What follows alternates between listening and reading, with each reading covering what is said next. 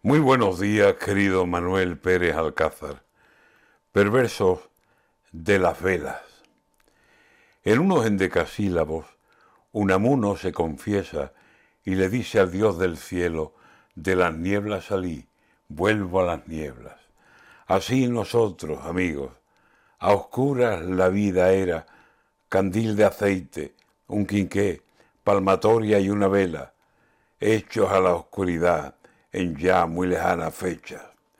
Pero ya cambió la vida, cien años de luz eléctrica y en la casa y en la calle, la vida como una feria. Luz en todo y para todo, echar las sombras afuera.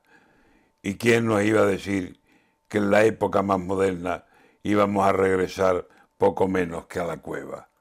Los bares, aficiaditos por las tarifas tan bestias, como estamos usted y yo, lo mismo que está cualquiera, han decidido apagón y dejar a la clientela a la luz temblona y triste de una proletaria vela, antes que subir el precio y obligar a cerrar puertas.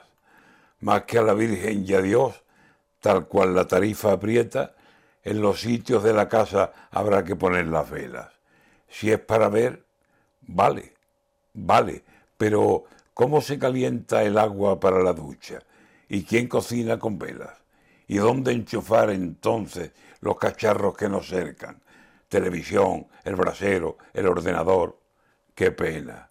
Hecho estábamos ya a una vida tan moderna y de pronto marcha atrás.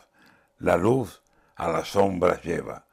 A este son regresaremos casi a nuestras bisabuelas, a que el fuego sea la luz y el gas y el milagro cerca. Toda la escritura a mano, cocinar en la candela y solo la luz del sol como la única cierta. Queremos llegar a Marte y nos echan a la cueva. Ay, de las nieblas salí y otra vez vuelvo a las nieblas.